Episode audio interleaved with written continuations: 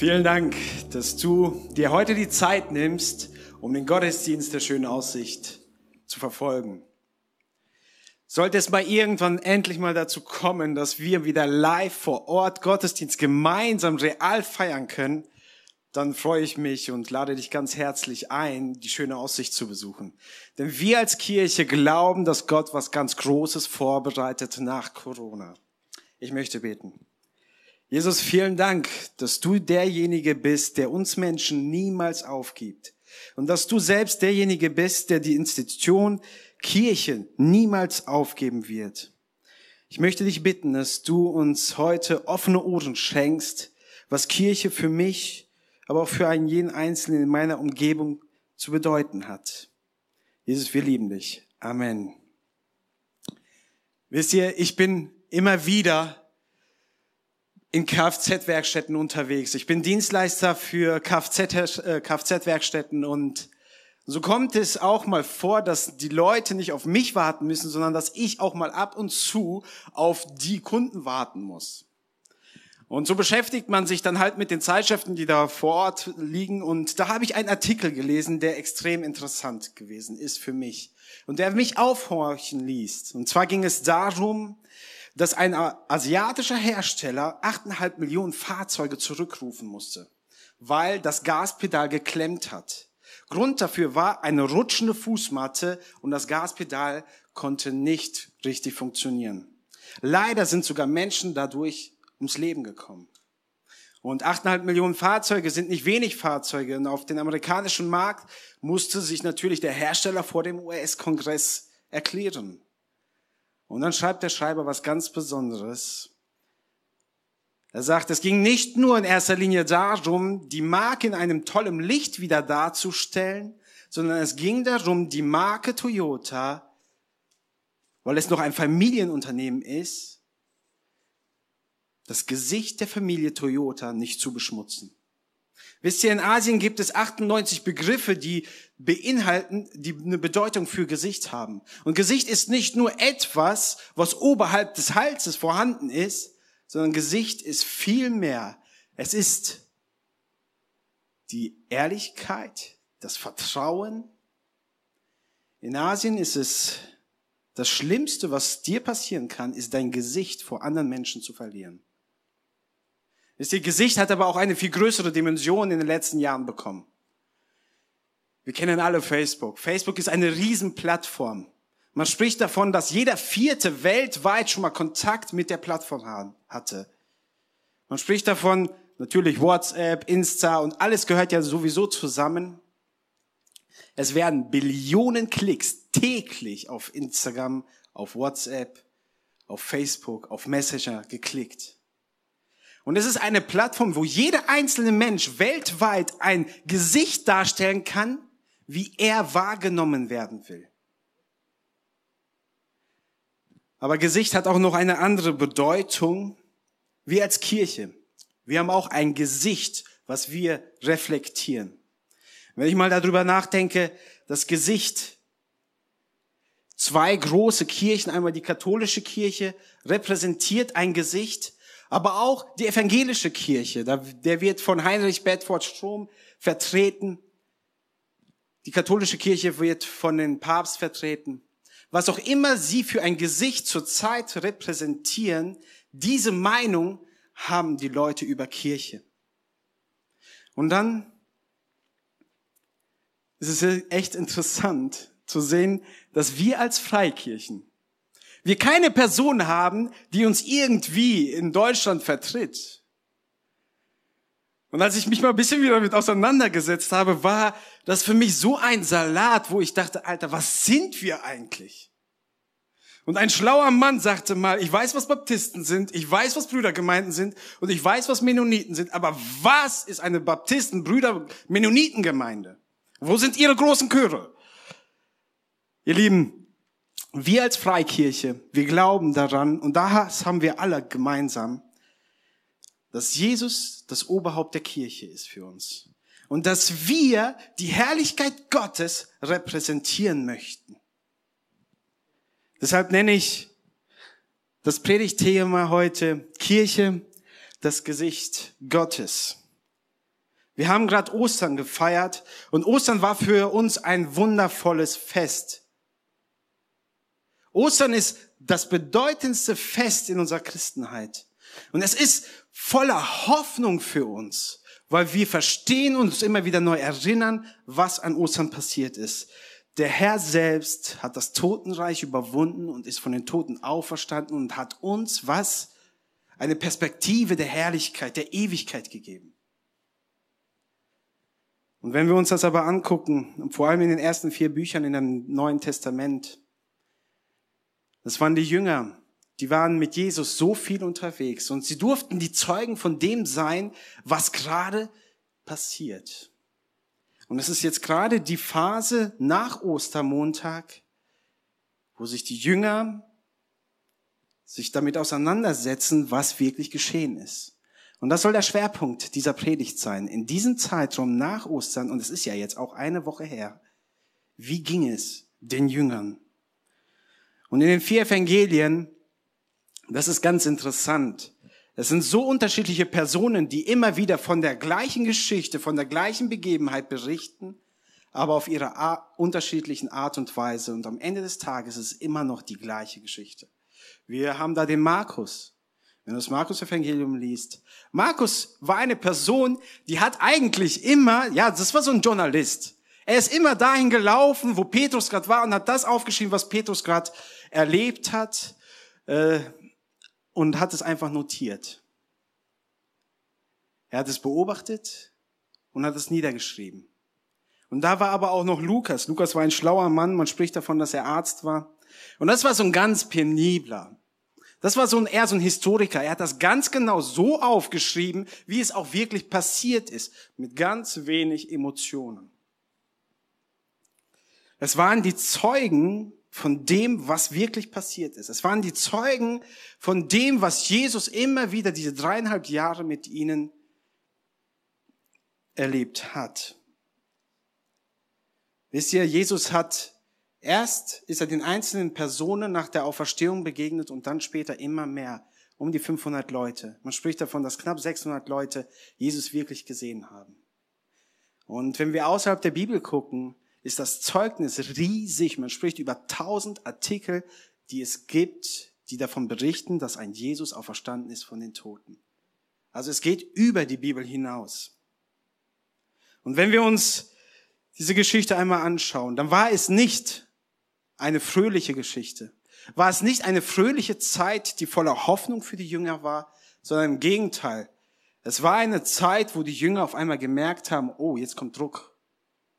Wir haben uns wirklich vorgestellt, dass wir eines Tages mit Jesus die Israeliten befreien und wir mit reagieren werden auf einer politischen Art und Weise. Und die Jünger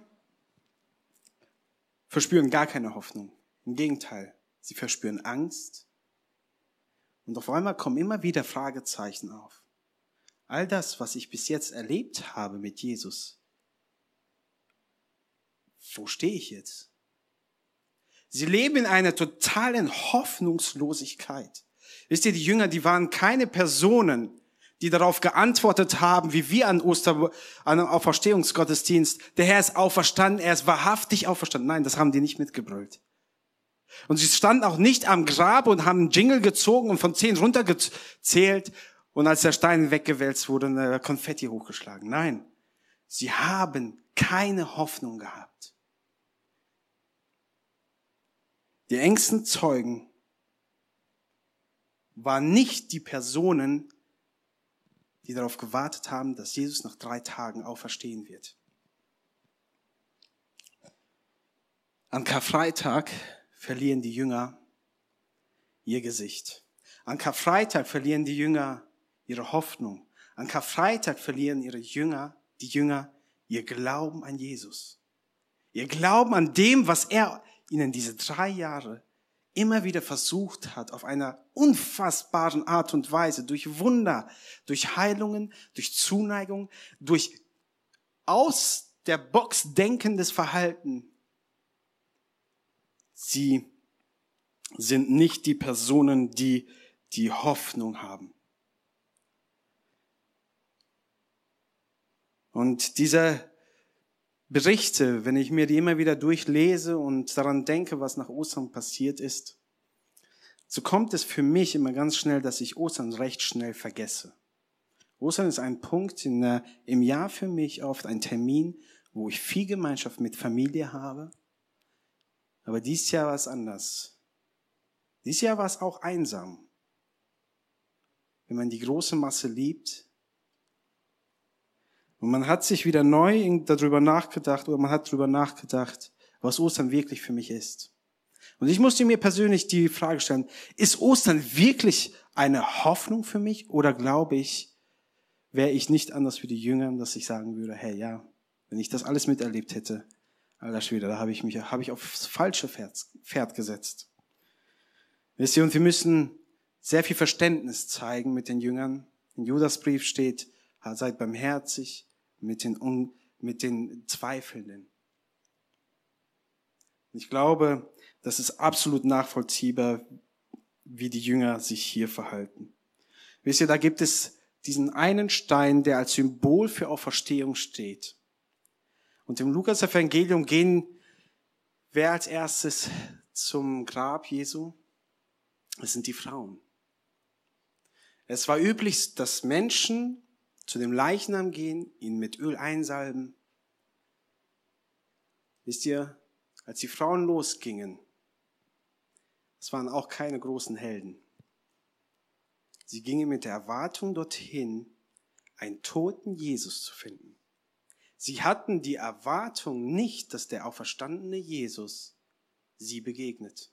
Sie, Im Gegenteil, sie haben sich eigentlich nur die ganze Zeit die Frage gestellt, wer wird mir diesen Stein wegwälzen? Wie komme ich an Jesus dran? Und als sie drankommen, und auf einmal merken sie, tatsächlich, der Stein ist weg und sie gingen neugierig rein und was sehen sie? Sie sehen den Jesus nicht. Das Grab ist nicht ganz leer, denn dort ist ein Engel und er fragt, und die fragt, er begegnet sie und fragt sie, Was sucht ihr den Lebenden bei dem Toten? Was sucht ihr den Lebenden bei den Toten? Die Frauen, die als erstes am Grab waren, die haben nicht den auferstandenen Jesus gesucht. Sie haben den toten Jesus gesucht. Ich möchte einmal gucken. Lass uns das mal anschauen, was die Jünger darauf reagiert haben. Wisst ihr, als die Frauen den Engel begegnen, sind sie voll aufgebracht. Und irgendwas ist in ihnen passiert. Sie laufen zurück und sie berichten von dem, was sie gehört haben. Und eigentlich müsste man ja dann sagen, okay, jetzt, jetzt müssten sie es verstanden haben, dass Jesus auferstanden ist. Genauso wie er es vorher schon gesagt hat. Lass uns mal anschauen, was in Lukas 24, 11 steht, wie die Jünger reagieren. Ihre Worte kamen ihnen vor wie ein Märchen und sie glaubten ihnen nicht. Die Jünger, die waren so verzweifelt, dass sie alles vergessen haben, was Jesus ihnen gelehrt hat, was Jesus ihnen vorgelebt hat. Sie waren so verzweifelt, dass sie das wirklich als Märchen angesehen haben. Verstehst du, eigentlich müssten die Jünger das viel besser gewusst haben. Eigentlich müssten die Jünger ganz genau wissen, dass das jetzt ein Punkt ist, der alle Ketten in der unsichtbaren Welt und in der sichtbaren Welt sprengt. Das ist der Startschuss für die Jesusbewegung. Das ist der Startschuss, wo die Welt das Evangelium nahegebracht wird. Nein, was tun sie? Sie glauben es nicht. Und da ist einer meiner Lieblingspersonen in der Bibel, weil ich mich mit ihm so gut identifizieren kann. Da kommt wieder Petrus ins Spiel. Was macht er? Er hört sich das an und er läuft zum Grab und er schaut wirklich, ob das stimmt, was die Jünger, die Frauen berichtet haben. Und das ist ganz interessant, was er sagt. Er staunte voller Verwunderung, dass das Grab leer ist und er fragte sich, zumindest hat er sich das gefragt. Gut, Petrus hat sich vieles gefragt. Er hat sich aber gefragt in dieser, was bedeutet das für mich? Was bedeutet das leere Grab für mich? Und dann, wenn ich das so lese, und ich dachte immer, jetzt hat er angefangen, zu verstehen, was Jesus mit der Auferstehung bewirken wollte. Nein, er geht genauso zurück, wo sich die Jünger wieder versammelten und spricht nicht mehr darüber. Er fragt sich nur, was hat das für mich bedeutet? Und er findet keine Lösung darauf. Er hat wieder, ja, in eigenen Worten einfach nur einen starken Impuls gehabt, um das selber wieder zu sehen. Wisst ihr, und als die Jünger da sitzen und die Frauen es berichten, und da war keiner, der gesagt hat, okay, jetzt fangen wir an, die Jesus-Bewegung zu starten. Jetzt ist unsere Berufung da. Keiner von ihnen war es, der losging. Sie haben gedacht, oder sie haben nicht gedacht, ich habe A gesagt, jetzt muss ich auch B sagen vorher. Denn die Jünger haben ihr Leben aufgegeben, um Jesus zu folgen.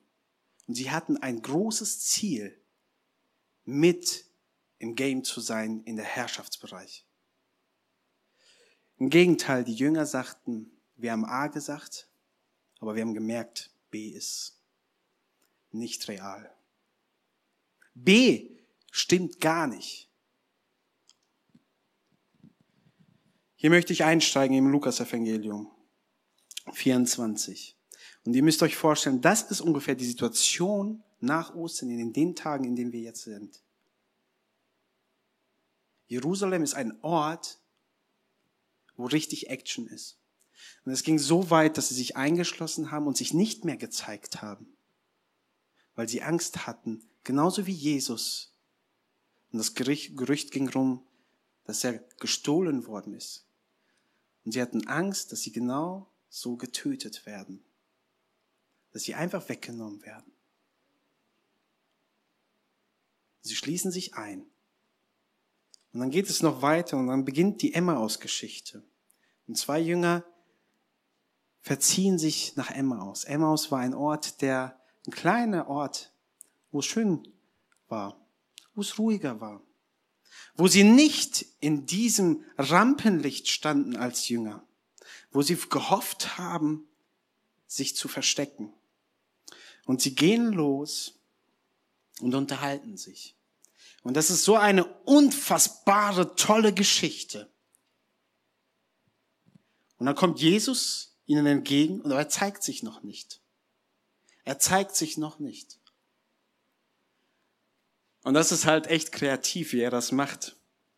Und er sagt, Leute, äh, Entschuldigung, darf ich euch mal stören? Worüber unterhaltet ihr euch so intensiv?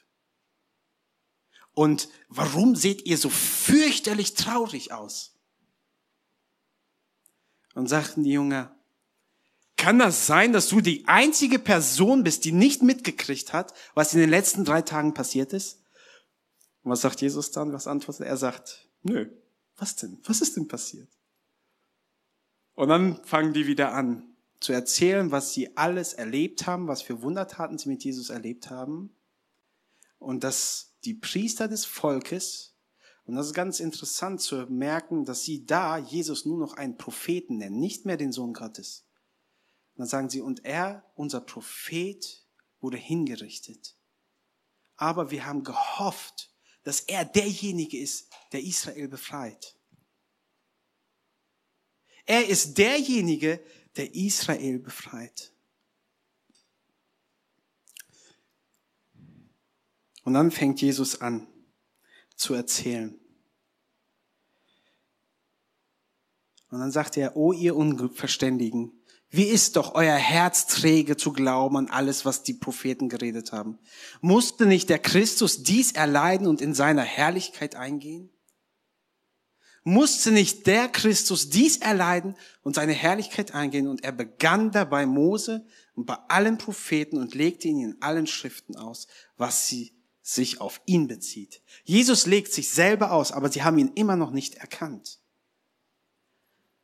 Und dann fangen sie an zu sagen, Jesus, äh, guter Mann, bitte geh nicht weg, bleib bei uns. Sie drängen ihn, mit ihm am Tisch zu sitzen. Und dann setzten sie sich hin und als er mit ihnen am Tisch saß, nahm er das Brot, sprach den Segen, brach es und gab es ihnen. Da wurden ihnen die Augen geöffnet und sie erkannten ihn. Und er verschwand vor ihnen.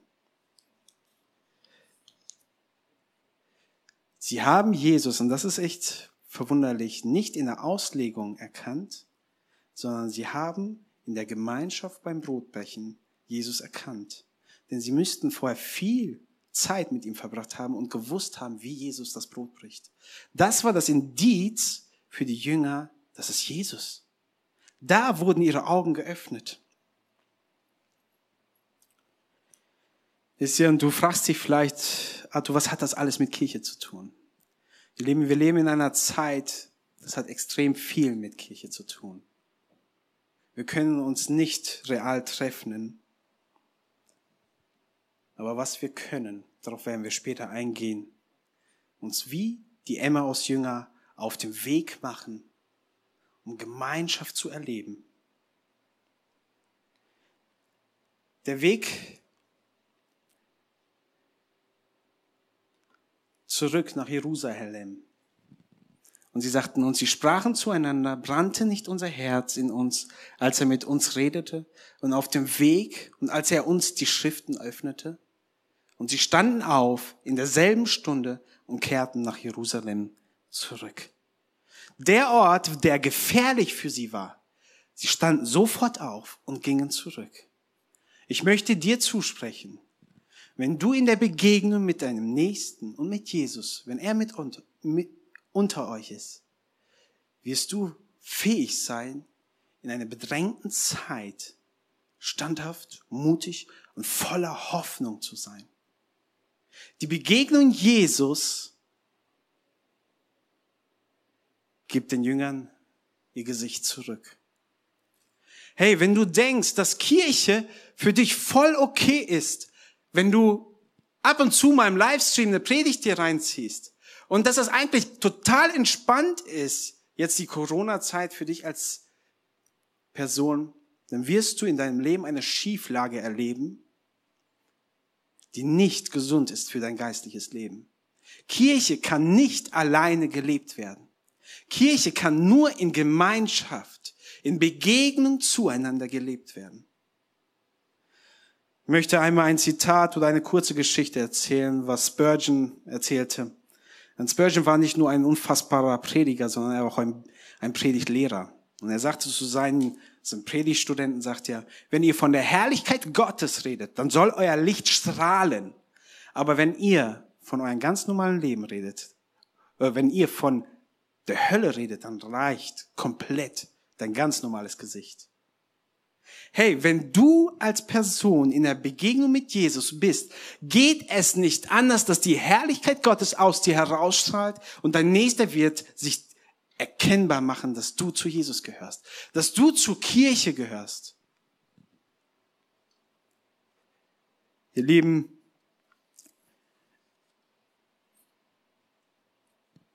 was Spurgeon sagen will, ist nicht, verstell dich, tu's als ob, denn das ist das Schlimmste, was wir machen können. Sondern er sagt ganz klar, wenn du zu Jesus gehörst, dann wird die Herrlichkeit Gottes aus dir herausstrahlen. Worum es hier geht, und das ist sehr wichtig, dass jede Lebenslage in deinem Leben dein Gesichtsausdruck verändert. Und das heißt, wie du in die Begegnung mit anderen Menschen kommst. Früher gab es die Priester im Alten Testament und sie waren diejenigen, die die Vermittler zwischen Gott und dem Volk waren. Und ich möchte dir zusprechen und sagen, du bist heute der Priester, verkleidet als Schüler, verkleidet als Auszubildender, verkleidet als Angestellter, verkleidet als Selbstständiger. Du bist der verkleidete Priester heute. Ich möchte dir Mut machen, dir immer wieder Lukas 24, 48 durchzulesen. Notier dir es, schreib dir es irgendwo auf den Zettel. Denn das ist die Berufung für uns als Kirche.